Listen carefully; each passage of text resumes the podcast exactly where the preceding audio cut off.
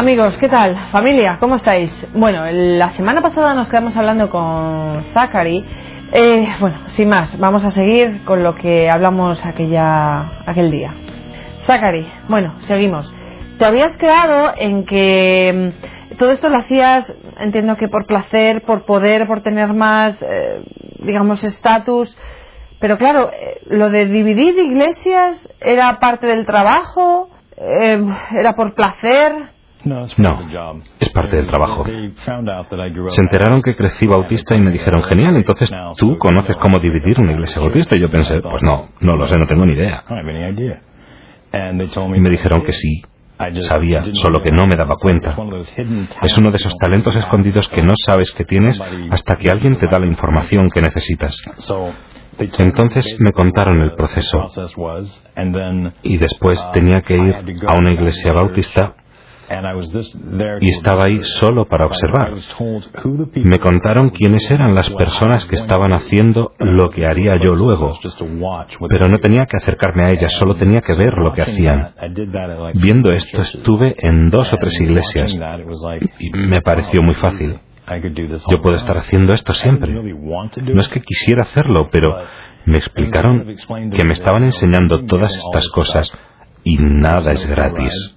Tienes un trabajo que hacer y es este.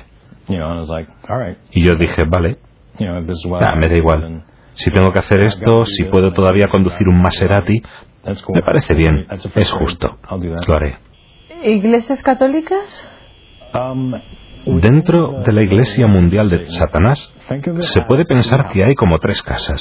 Dos casas que están de espaldas y una al final, y una valla de privacidad entre las tres. Cada casa piensa que es la única casa que existe.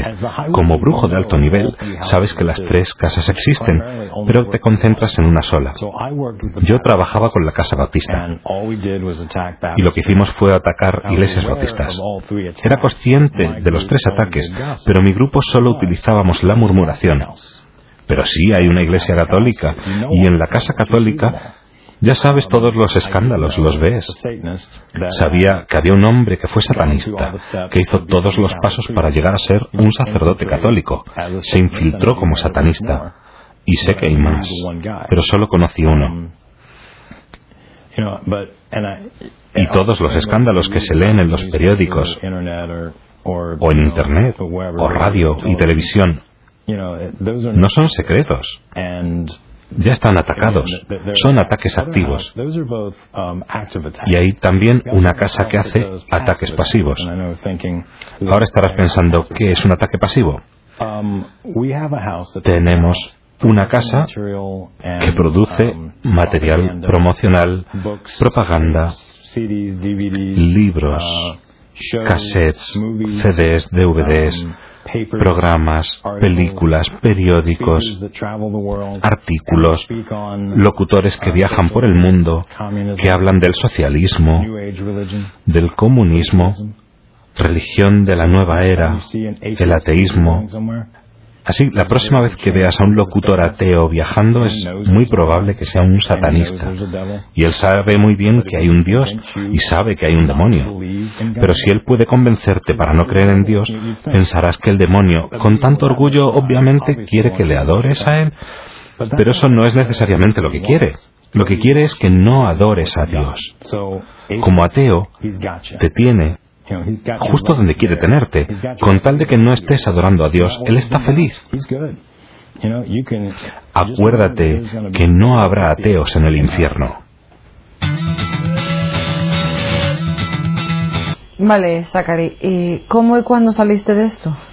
Um, es un poco como trabajar en una tienda de dulces. Cuando llegas a la tienda de dulces, Parece que hay miles de distintos tipos de dulces. Hay luces brillantes en todos los lados y baldosas con colores llamativos en las paredes, en el suelo. Y siempre está limpio y es la mejor fragancia que has olido en tu vida. Tienes los del azúcar, las gominolas, chocolate, dulces del mundo entero, cosas que nunca has probado y, claro, todos tus dulces preferidos. Y es solo tu primer día de trabajo y estás pensando, qué ilusión. Después de 30 días has probado todos los dulces que te gustan. Y después de seis meses has probado todos los distintos sabores de regaliz que pensabas que nunca probarías.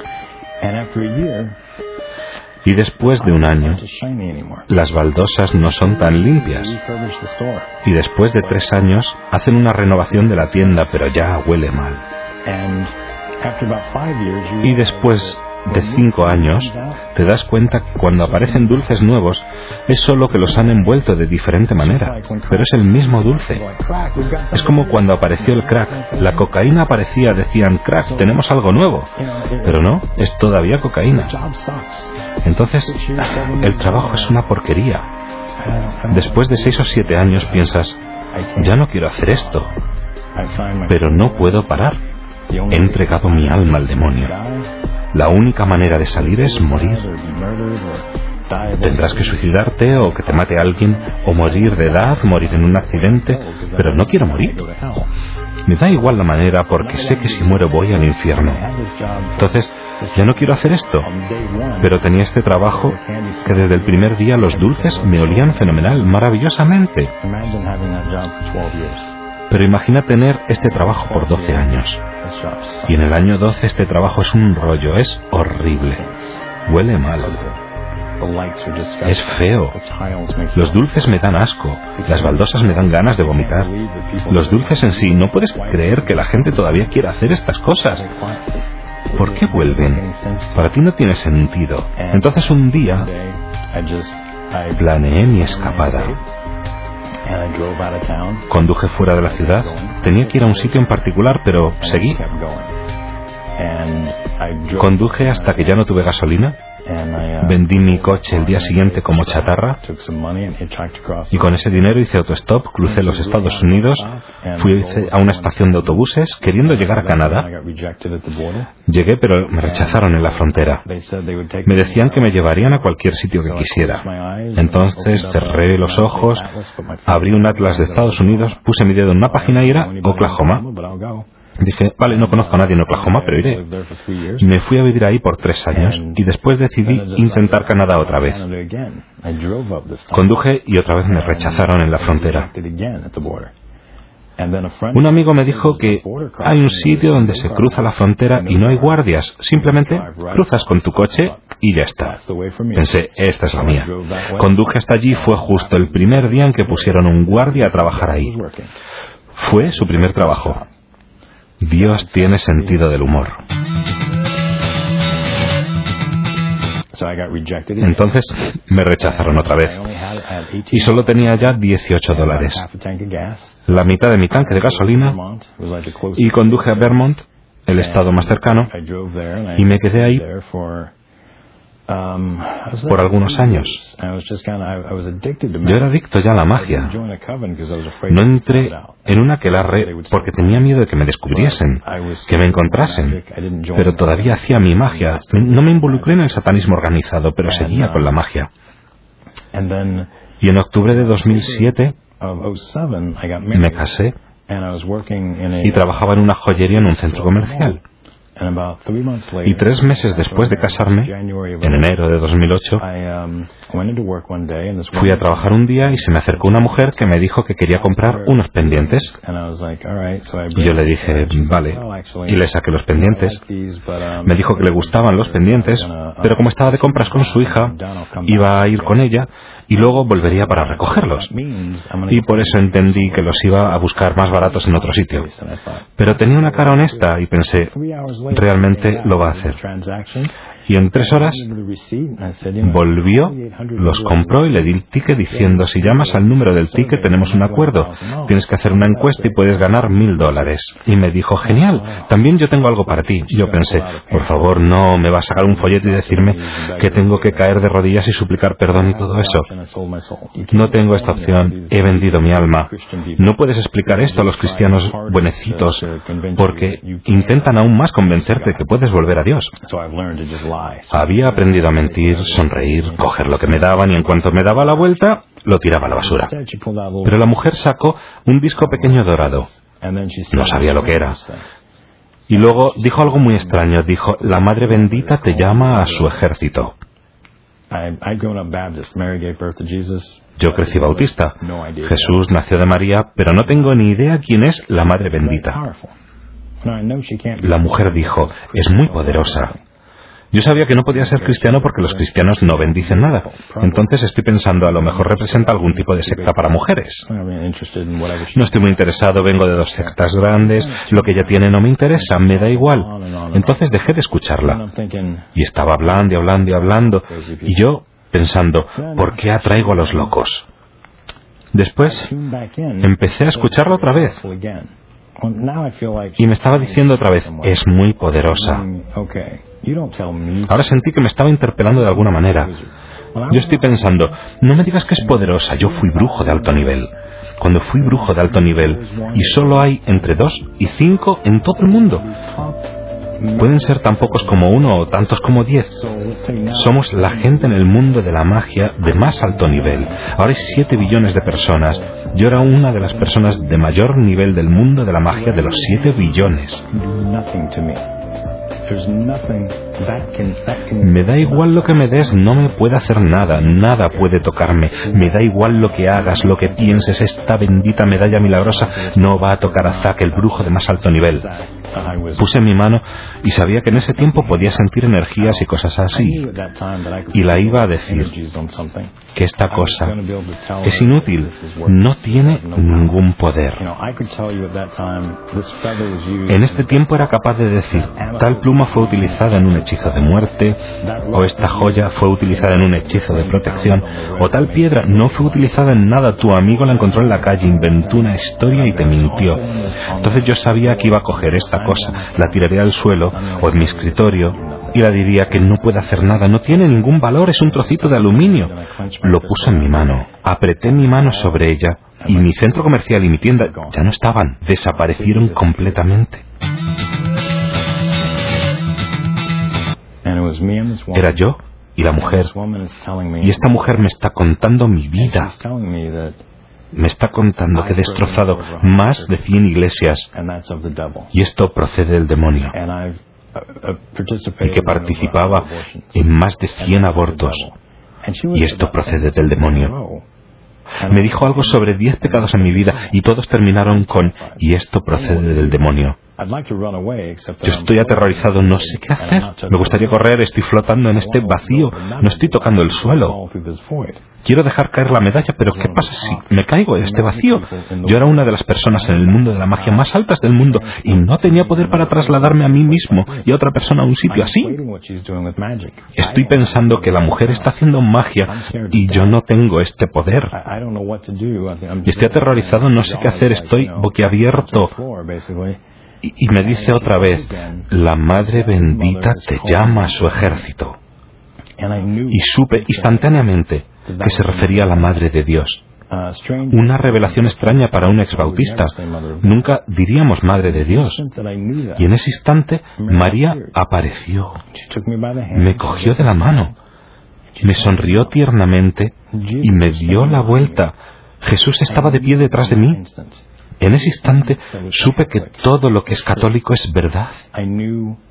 Sabía que todo lo que era Zack, mi brujería, mi satanismo, mi magia, todo eso era falso y que tenía que pararlo. Y sabía que Jesús es mi Señor y Salvador y que no había vendido mi alma cuando tenía 13 años. María me miró y me dijo, tu trabajo es ayudarme a poner fin al aborto. Abrí mi mano y estaba otra vez en el centro comercial. Esta mujer todavía estaba hablando. Me contó dónde iba a la iglesia y empecé a asistir a misa prácticamente al día siguiente. Tardé alrededor de cinco meses en entrar a la iglesia católica. Hicimos el RCIA con un sacerdote, Monseñor Levali. Mi primer director espiritual fue el padre Anthony Gramlich el rector del Santuario Nacional de la Divina Misericordia en Stockbridge, um, Massachusetts. Entré en la Iglesia Católica oficialmente en mayo de 2008. Empezamos el ministerio de All Saints o Todos los Santos en 2010 y ahora estoy viajando por todo el mundo dando este mensaje. y diciendo a la gente que Satanás es un idiota.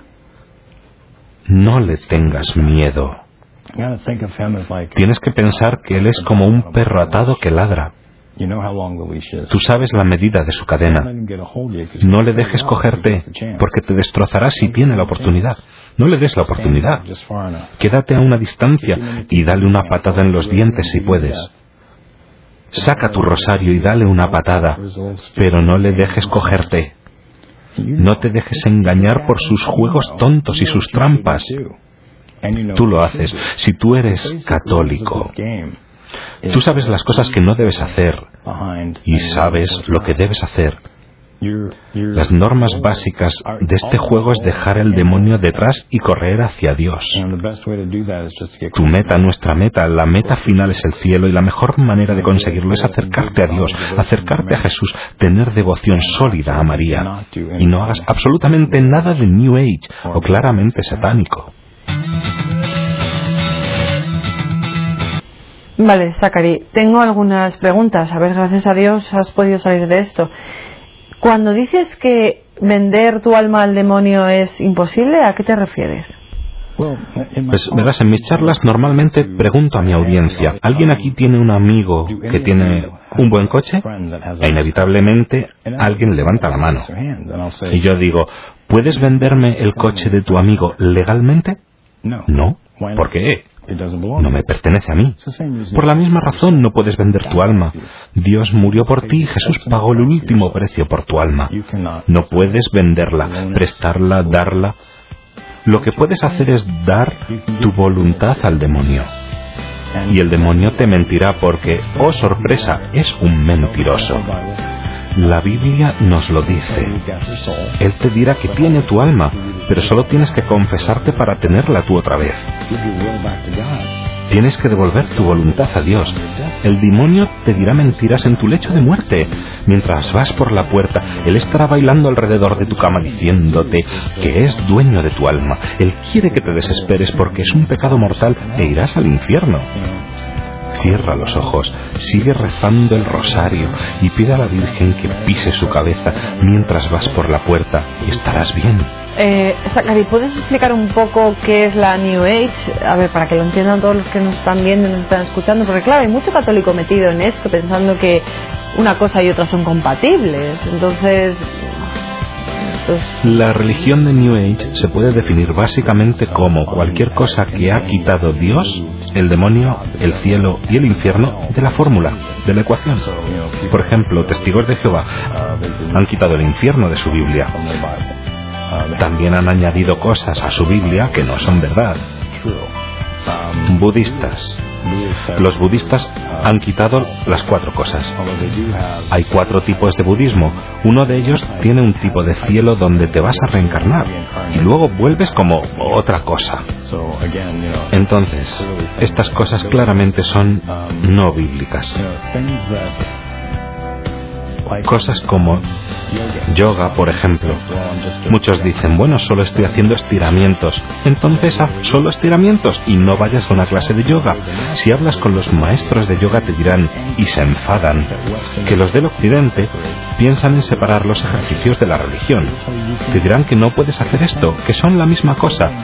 Tú estás copiando la postura de un dios hindú. ¿Qué piensas que es un dios hindú? Ya en el principio dan miedo, porque un dios hindú es un demonio. Tú piensas que copiando la postura, si alguien te viene y te mira, yo tengo un ejercicio genial que requiere que copies la postura de un demonio, ¿lo harías? Probablemente. No. Pero cuando dicen, me siento fenomenal cuando hago estos estiramientos, te ayudarán con tu postura, con tal cosa perderás peso, dejarás de fumar, es como el humo de Satanás ha entrado. Y nos lo creemos todo. Hay un sitio en América llamado Whole Foods y no estoy diciendo que Whole Foods sea un sitio malo porque yo compro comida ahí. Es mucho más sano que ir a un supermercado. Pero tienes que leer las etiquetas, porque muchos productos de Whole Foods se lee detrás, bendecido por un chamín, bendecido por un brujo, bendecido por un practicante de vudú. Ponen cosas que te hacen sentir bien, cosas como bendecido con amor y luz. Esto no son ideales cristianos, esto son cosas de New Age. Y con muchas cosas si suena New Age, lo es. No piensas, mi sacerdote me dijo que no pasa nada o las monjas lo hacen. Hay sitios en América y por todo el mundo donde las monjas hacen Reiki y lo hacen en los hospitales. Y para los que no lo saben, el Reiki es magia. Mientras alguien se hace un maestro de Reiki, hay cuatro niveles para subir. Mientras vas por los distintos niveles, se dibujan en tu cuerpo símbolos mágicos. Cuando llegas a ser un maestro de Reiki, se dibujan los últimos símbolos en tu cuerpo y te dan tu guía espiritual personal, que es un demonio que ahora está atado a ti. Y cada vez que practicas Reiki con otra persona estás poniendo hechizos de magia en ellos. Un hechizo de magia se define como una oración al diablo pidiendo que ate a un demonio a otra persona. Así cuando vas a practicar Reiki, él está poniendo hechizos de magia en tu cuerpo e intentando atarte a un demonio para sanarte no tiene ningún sentido. Es que no tengo palabras. Zachary, yo sobre todo lo que voy a pedir es que, que recen por ti que recen por ti porque seguramente el demonio no esté muy contento con lo que con tus testimonios y con lo que estás haciendo hoy aquí. Pero todo esto es para bien. Gracias Zachary. Gracias gracias por estar aquí gracias por tu valentía y por por dar este testimonio. Gracias a ti Cristina